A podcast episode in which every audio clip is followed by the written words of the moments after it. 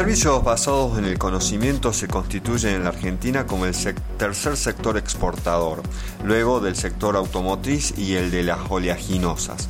Es un sector con un alto dinamismo que no requiere de grandes inversiones para iniciarse y abarca también además una alta gama de servicios, desde el software hasta los servicios profesionales de consultoría médica, por ejemplo. Decimos que no necesitan una gran cantidad de inversiones porque lo puede hacer una persona desde su casa trabajando con una computadora, crear una página web o trabajar a través de portales que ya establecen para son eh, ya existen para los freelancers y decir, bueno, puedo brindar un servicio de traducción puedo dar un asesoramiento sobre una empresa, puedo crear justamente una página web y exportarlo. Es lo que se está promoviendo desde la Argentina. Por eso se ha creado hace algunos años el Observatorio de la Economía del Conocimiento, que depende del Ministerio de Producción, que considera como servicios basados en conocimiento aquellos cuya provisión frecuentemente requiere del uso de tecnologías de información y comunicación y que cumplen las siguientes condiciones. Primero, son intensivos en trabajo, requieren de un empleo de alto o medio nivel de calificación. Absorben, generan y difunden conocimiento contribuyendo a través de ello al aumento de la productividad de la economía vía encadenamientos intersectoriales y tercero son crecientemente transables a través de varias modalidades. Puede ser la computadora, puede ser directamente el streaming, puede ser a través de la radio, puede ser a través de la televisión. Entre los sectores, los rubros más importantes que establece el Observatorio de la Economía del Conocimiento tenemos el rubro de software y servicios informáticos. Y entre estos productos de, servicio, eh, de software tenemos allí software de base, software de oficina, aplicaciones empresariales, informática para la salud, software de energía y transporte, seguridad informática, aplicaciones educativas, videojuegos, software embebido que es para equipos electrónicos.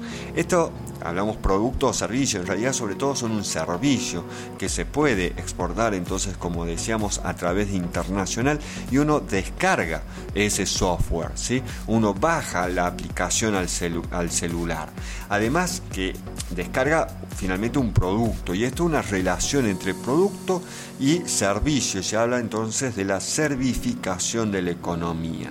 Como servicios informáticos tenemos el desarrollo de un software a medida, como pequeña y mediana empresa, como gran empresa, podemos requerir un software a medida soporte y mantenimiento de eh, la red informática que posee la empresa, capacitación que se puede dar también a través de Internet o el testing.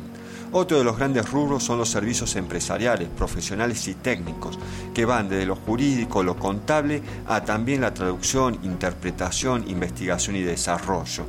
Esto comenzó hace algunos años, algunas décadas, cuando las empresas, en vez de hacer un proceso dentro de la empresa, terciarizaron y comienza a hablarse de lo que se denomina el outsourcing. Después tenemos los servicios personales, culturales y recreativos que se definen como aquellas actividades que proporciona vivencias que satisfacen necesidades emocionales e intelectuales de las personas, ya sea a título individual o colectivo, que experimenta mediante el intercambio de una serie de contenidos simbólicos que son el resultado de la creatividad del proveedor de la actividad, quien retiene por ello la propiedad sobre la obra. Estamos hablando de servicios audiovisuales y conexos, estamos hablando de producciones de películas, radio, de televisión, grabaciones musicales, también estamos hablando de servicios personales, culturales y recreativos. Y por último, el otro sector importante son los cargos por el uso de la propiedad intelectual o CUPI.